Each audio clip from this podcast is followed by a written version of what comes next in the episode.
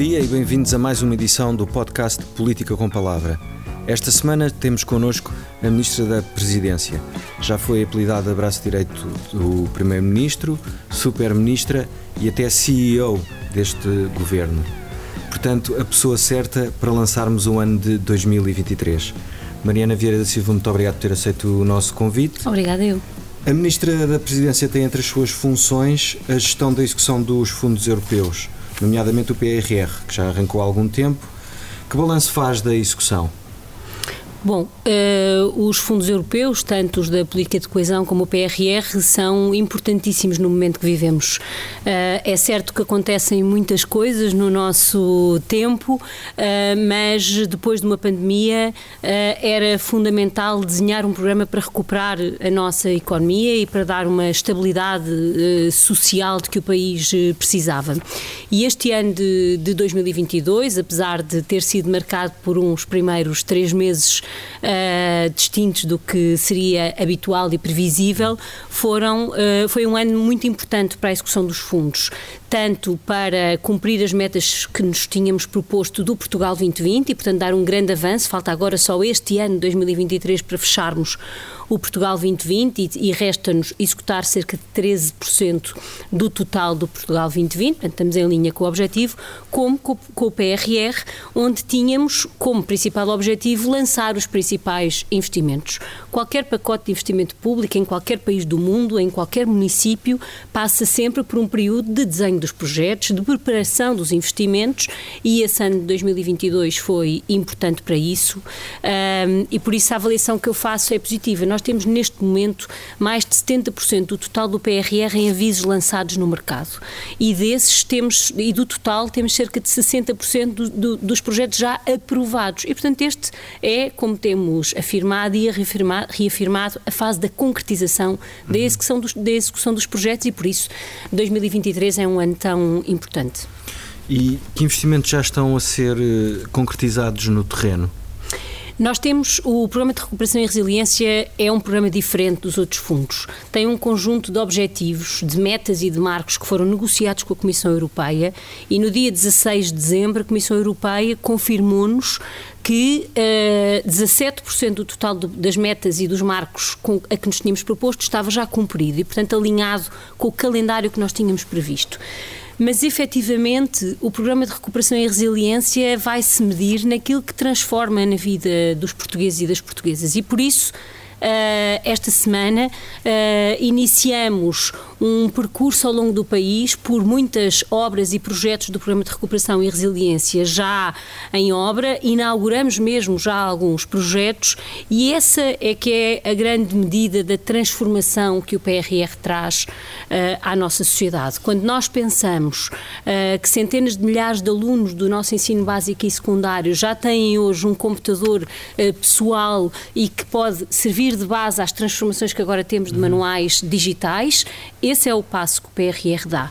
Quando nós uh, visitamos, como visitaremos uh, esta semana, um conjunto de residências universitárias que permitirão que o país passe a ter uma rede de residências para estudantes do ensino superior, como muitos países têm e Portugal ainda não tem, para que todos os estudantes deslocados tenham uh, um lugar para poder frequentar o ensino superior, é essa a transformação uh, que, que, procuramos no país. Quando alargamos a nossa rede de cuidados continuados com mais centros de saúde onde se possam prestar mais serviços, visitas também previstas nesta, neste momento de mostrar a concretização do PRR uh, eh, no terreno. Estamos também uh, a falar dessa transformação uh, que o Programa de Recuperação e Resiliência pretendia para o país. E, portanto, ao longo de todo este mês de janeiro, poderemos, na área social, na área da economia, na área da digitalização, na área do ambiente, um, ehm, conhecer estes projetos que muitos estão em obra, outros estão em fase de lançamento, outros são projetos projetos de estratégias locais de habitação que estão a iniciar a sua concretização e isso é, no fundo, do ponto de vista dos fundos europeus, um dos grandes marcos deste ano de 2023, a concretização dos projetos do PRR. Na área do ambiente também vão visitar algum projeto que já esteja a ser concretizado? Nós na área do ambiente temos alguns dos projetos com uh, maior uh, concretização que têm a ver com uh, a existência de edifícios sustentáveis, tanto de casas de individuais como de equipamentos públicos. Temos também projetos importantes na área das florestas e, e depois projetos de maior dimensão que estão também em curso como a barragem uh, do Norte Alentejo ou os projetos de desalinização no Algarve. Todos estes projetos são fundamentais, uh, mesmo que este não seja um ano uh, em que os problemas da seca estejam muito presentes, nós sabemos que são problemas do futuro e é como por é isso o futuro, que sim. o Programa de Recuperação e Resiliência tem que lhes responder.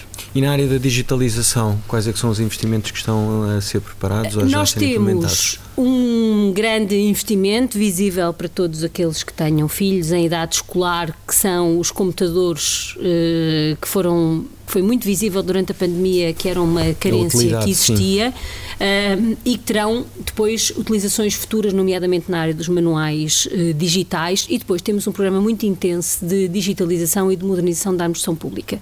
Ele já é visível em algumas políticas na área da justiça porque permite a realização de atos que até aqui uh, exigiam a presença das pessoas juntas de contratos, por exemplo, numa mesma sala e que com investimento do PRR podem passar a ser feitos mais atos destes à distância, mas também na área da segurança social uh, e da justiça são áreas de grande investimento do ponto de vista do Programa de Recuperação e Resiliência que também procuraremos assinalar neste primeiro mês do ano uh, de 2023. E na área da justiça, portanto, esse, esses investimentos que serão feitos permitirão acelerar a própria resolução dos processos, problemas, eh, o crónico problema do atraso, dos atrasos na, na justiça. É Permitirão é duas coisas: acelerar uh, o ritmo a que a justiça consegue resolver os problemas, mas também melhorar as condições com que um cidadão uh, se relaciona com a justiça, porque todos nós nos, nos, relacionamos com a justiça em múltiplos momentos da nossa vida, do nascimento, uh, aos casamentos, aos divórcios, uhum. aos, aos contratos e também nessa dimensão muito relacionada com a forma como o cidadão se relaciona com a justiça, uh, à semelhança do que acontecerá na segurança social, é outra das áreas onde temos investimentos muito significativos. Certo, e neste momento qual é que é a taxa de execução do PRR? Com estes dois pedidos de pagamento aprovados, eh, nós temos 17% das nossas metas e dos nossos marcos cumpridos. E esse é verdadeiramente o indicador para que devemos olhar. O país assumiu um conjunto de compromissos, é sobre eles que nós eh, nos eh, que devemos ser avaliados. Somos um dos poucos países que já apresentou e viu aprovados dois pedidos de pagamento no quadro da União Europeia e depois temos a execução mais eh, financeira, que é relevante, necessariamente nós queremos que o dinheiro do PRR chegue à nossa economia, mas muitas vezes depende de um projeto. Ah, nós temos, por exemplo, na área da habitação, um dos, eh, das fatias de financiamento do Programa de Recuperação e Resiliência uhum. mais relevante. São 2,7 mil milhões de euros. Uh, nesse quadro, os pagamentos são feitos à medida que também os projetos vão avançando e esse é o tempo normal da execução de qualquer uhum. investimento público e também de qualquer financiamento europeu. E, portanto, 2023 será um ano em que se vai ver efetivamente uma aceleração eh, de, dos projetos, da execução, do, do, das obras no terreno? 2023, do ponto de vista da concretização do PRR, os anos têm sido todos importantes. Repare que um ano em que nós lançamos mais de 70% do total do financiamento do PRR uhum. é naturalmente um ano muito importante em que muitas equipas se mobilizaram para trabalhar. Agora é, é um período mais visível, hum. onde o trabalho vai ser mais visível, onde nós podemos percorrer uh, ruas, avenidas do nosso país e em muitos sítios ver obras dos 100 centros de saúde que serão construídos, uh, das residências universitárias, uh, em todas as instituições de ensino superior, que já são visíveis e que ao longo deste mês de janeiro também mostraremos para que todos possam conhecer aqueles sítios onde estão em curso investimentos uh, do Programa uhum. de, de, de, Recuperação e Resiliência. E os 100 centros, obviamente, serão construídos, 100 centros de saúde serão construídos até 2026, não serão todos agora, Todos certo? os investimentos, uh, todos os investimentos do PRR terão que estar concluídos em 2026. Há, muitos já são visíveis, por exemplo, na área dos equipamentos sociais, uh, durante este mês de janeiro inauguraremos já dois equipamentos que estão terminados. Ou, noutros casos, visitaremos que, obras que estão uh, em curso, mas que são essa fase visível de um uhum. programa que está em movimento, que está em concretização. Uhum. Uh, voltando um bocadinho a 2022 para fazer o balanço deste último ano, uh, assinou um acordo com os sindicatos dos trabalhadores da função pública. Um, o que é que esse acordo mudou eh, eu julgo que mudou duas coisas fundamentais. A primeira delas é a própria existência do acordo. Hum. Quando há 20 eh, anos não temos um acordo eh, nesta área que vá além da atualização salarial, ou seja, um acordo que seja plurianual e que inclua um conjunto de medidas, estamos também a reafirmar o diálogo social no âmbito da administração pública e isso é em si uh, um elemento de, de, grande importância. A motivação dos outra, funcionários públicos? A outra dimensão que diz respeito à motivação dos funcionários públicos uh, diz respeito a uma condição fundamental para nós enfrentarmos qualquer momento de incerteza como aquele que vivemos. Nós vivemos um período de grande incerteza, uma guerra uh, na Europa muito próxima de nós, a instabilidade económica e social que isso sempre traz, a inflação, e aquilo que procurámos com este acordo foi uh, trazer previsibilidade à vida dos funcionários públicos. Face este acordo, todos conhecem o caminho uh, que a sua carreira terá nos próximos quatro anos, além de incluirmos outras dimensões de negociação que também iniciaremos agora neste mês de janeiro, como a que diz respeito à avaliação da função pública. Mas a possibilidade de trazer uma uh, previsibilidade uh, relativamente aos aumentos, a possibilidade de resolver alguns temas que, para qualquer uh, um de nós que se dirigisse a um funcionário público, percebia que eram problemas que preocupavam as pessoas, como, como a evolução do salário mínimo, hum. a aproximação, a compressão da tabela.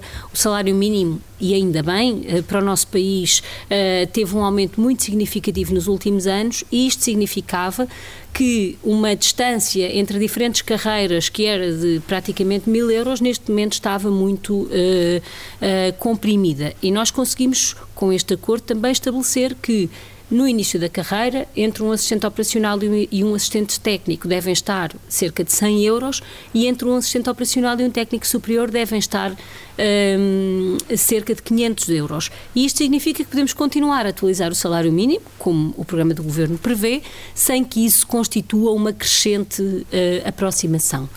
Também uh, para a carreira de técnico superior, a possibilidade de uh, garantir uma aceleração uh, numa carreira que há muitos anos não tinha nenhuma dimensão de atualização salarial e que agora terá. E, portanto, partimos para este ano de 2023 com aumentos nos salários do, da função pública que variam entre os 8% para os salários mais próximos da base das carreiras a 2% para todos os funcionários públicos, prevendo uma revisão desta tabela remuneratória única, garantindo a descompressão uhum. um, e a previsibilidade. E essas eram as duas preocupações fundamentais que tínhamos. Se estou, corrija-me se eu estiver enganado, mas também havia uma preocupação ao nível da qualificação dos funcionários públicos neste acordo? Sim, logo eh, ainda no Orçamento de Estado para 2022. Uh, eh, foi possível eh, valorizar eh, os titulares de doutoramento na função pública, procurando que tanto aqueles que eh, são os funcionários públicos e não têm o seu doutoramento, mas veem no investimento nas suas qualificações também uma oportunidade de progressão salarial, como aqueles que já tinham o seu doutoramento e que conseguiram, eh, com esta atualização, ver reforçado o seu rendimento, reconhecendo que temos hoje uma administração pública eh, que é diferente daquela que era há 20 anos e que o país como um todo quer reforçar as qualificações dos seus trabalhadores e o Estado também, e é essa a valorização que aqui uhum. eh, procuramos. Até porque é necessário, tendo em conta os desafios que o país enfrenta, reforçar a qualificação do funcionário público, certo? Cada vez mais é fundamental. Nós, no âmbito do, do, do Pilar Europeu dos Direitos Sociais, abraçamos uma meta, em conjunto com os outros países europeus, que é de garantir que 60% dos trabalhadores ao longo da sua vida, setor público e privado, ao longo, por ano, têm um momento de aprendizagem ao longo da vida, de formação profissional. E valorizar as qualificações que os trabalhadores fazem é também uma forma de uh, acelerarmos o cumprimento dessa meta. Os últimos meses têm sido algo atribulados para o governo. Como é que avalia a presente situação? Eu, eu acho que é muito importante nós focarmos uh, nos problemas que os portugueses sentem. E desde 30 de março, quando o governo tomou posse, tem sido possível uh, ao governo, com muito trabalho, cumprir aqueles que são uh, os seus projetos e ao longo destes meses nós demos passos muito significativos no cumprimento do nosso programa e no enfrentar uh, dos desafios que nos propusemos uh, vencer. E nós podemos, obviamente, conversar sempre sobre as primeiras páginas dos jornais de cada dia mas desde 30 de março foi possível aprovar dois orçamentos de Estado. Uhum. Foi possível fazer um acordo em sede de concertação social sobre competitividade e rendimentos que, para os trabalhadores do setor privado, prevê uh, uma evolução dos seus salários com o grande objetivo de cumprir aquele que era um dos desígnios principais do nosso programa de governo: fazer crescer o peso dos salários no total de riqueza do país foi possível assinar esse acordo. Foi possível, como já conversámos, no âmbito da administração pública, assinar também um acordo plurianual que há 20 anos não existia. Foi possível, e está praticamente para ser votado na Assembleia da República, era a nossa expectativa que isso pudesse ter acontecido ainda em 2022, a Agenda do Trabalho Digno, que enfrenta, como nunca foi feito, eh, todas as dimensões do, traba do trabalho temporário e do trabalho precário. E o que é que já agora, o que é que essa agenda traz de. tenta enfrentar? Traz, por exemplo, uh, olhar para os trabalhadores das plataformas e uh, presumir que quando existe um trabalho, um contrato de trabalho, existe um contrato de trabalho e que alguém tem que se tem que ser considerada a entidade empregadora hum. daquele trabalhador. E isso é uma transformação muito significativa no nosso mercado de trabalho. A forma de olharmos para o trabalho temporário e de o regulamentarmos e de o limitarmos às situações a que deve responder, que são as, as situações excepcionais e não uh, a uma situação corrente, esse é um grande passo que damos. Tal como foi possível, rever a lei de estrangeiros uh, e uh, aplicar uh, definitivamente o acordo de mobilidade da CPLP, porque nós sabemos que o nosso país tem um problema demográfico e também um problema de número de trabalhadores, e foi possível fazer essa revisão para facilitar a quem queira vir para Portugal trabalhar, essa poder ser ou procurar trabalho com a existência de, de, de, um visto de procura de trabalho, uma solução que passa a existir. Como foi possível combater a inflação com um conjunto de instrumentos uh, que protege as famílias mais vulneráveis e que fundamentalmente atua na energia de uma forma decisiva e que uh, pode significar neste ano de 2023 e nos anos que se seguem que o preço da energia é neste momento em Portugal um fator diferenciador positivo para a nossa competitividade. E quando olhamos, e eu não fiz a lista toda que podia ter feito, para aquelas que são as concretizações deste ano de 2022, eu tenho que fazer uh, um balanço de que uh, cumprimos aquilo que nos propusemos para estes primeiros meses, que demos passos decisivos na defesa dos interesses das pessoas, uh, dos trabalhadores, uh, e esse era o nosso propósito. Necessariamente um governo tem que enfrentar todos os tipos de, de problemas que acontecem, mas aqueles que são os problemas que nós estamos aqui para resolver e a razão pela qual as pessoas votaram no Partido Socialista e o Partido Socialista teve maioria absoluta é porque os portugueses e as portuguesas confiaram de que nós íamos fazer aquilo que temos feito: avaliar os problemas, procurar as soluções, implementá-las. E desse ponto de vista, 2023 é um ano uh, que uh, precisamos de continuar a fazer este trabalho. Agora, com estes dois acordos, mais o acordo de centralização, de que não falei, uh, com a concretização de muitos dos elementos centrais do nosso programa, parece-me que independente das, dos problemas, independentemente dos problemas que necessariamente devemos superar, temos respondido àqueles que são os problemas que estamos cá para resolver, que são os problemas dos portugueses uhum. e das uhum. portuguesas. Como é que uh, se explica toda esta agitação? Eu diria que uma das dimensões fundamentais que explica esta agitação é o facto de não termos do lado da nossa oposição nenhuma proposta alternativa. E quando não há alternativa, só há Uh, isto para dizer, o apontar de dedo, o dizer isto está mal, nunca, nunca, nunca dizendo, e isso julgo que é a avaliação uh, que todos fazem destes últimos nove meses, onde é que está aquilo que os partidos da oposição que tanto criticam fariam. E isso nunca ouvimos. Todo o espaço político é ocupado a criticar e nenhum espaço político é ocupado a fazer aquilo de que uma democracia precisa um, e que é, em última análise, bom para o governo, que é que a oposição seja um espaço de alternativa um, e um espaço construtivo de crítica. Não é isso que vemos, só vimos um espaço de apontar o dedo uh, e acenar, agora não é com o diabo, é com qualquer uh, outro fator, mas no fundo não mudou muito uh, a oposição. E onde é que tem sentido eh, mais essa falta de propostas alternativas da oposição que pudesse contribuir para encontrar soluções para os problemas das pessoas? Eu acho que onde, onde se sente mais é na, no sucessivo, eh, na sucessiva escolha para, para os debates parlamentares, para os assuntos que se quer ver discutidos, uh, desses temas uh, mais de dos dias e menos uh, do, do, dos pontos fundamentais. Nós podemos dizer ou podemos ouvir que podíamos ter ido mais longe uh, nas políticas de combate à inflação, mas quais? E sobre isso nunca ouvimos nada. Uh, e, e, eu julgo que aquilo que tem faltado é mesmo essa uh, apresentação clara de uma alternativa que nos faça também discutir uh, problemas que interessam e não uh, os, as primeiras páginas de, dos jornais de cada dia que têm a sua importância, mas para se transformarem naquilo que é importante, que é melhorar a vida das pessoas. Voltando aí um bocadinho aos problemas das pessoas que falou, hum, há quem tenha alertado para o risco de 2023 poder eh, trazer ainda mais problemas às famílias e às pessoas por causa da situação internacional eh, que não, não dá amostras de mudar muito. Existe a possibilidade de, durante o ano 2023, os apoios às famílias eh, serem renovados, revistos?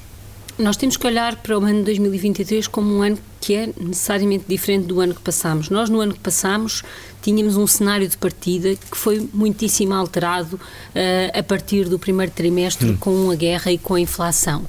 Um, agora temos, partimos para um orçamento que entrou em vigor há três dias, onde, por exemplo, a atualização um, do IAS, que serve de base às prestações sociais, hum. já é de 8%, onde uh, os salários mais baixos já tiveram uh, uma alteração uh, muito acima daquela que tinha acontecido em 2022. E, portanto, o ponto de partida é diferente, mas o Governo tem sempre repetido aquilo que me parece ser o fundamental.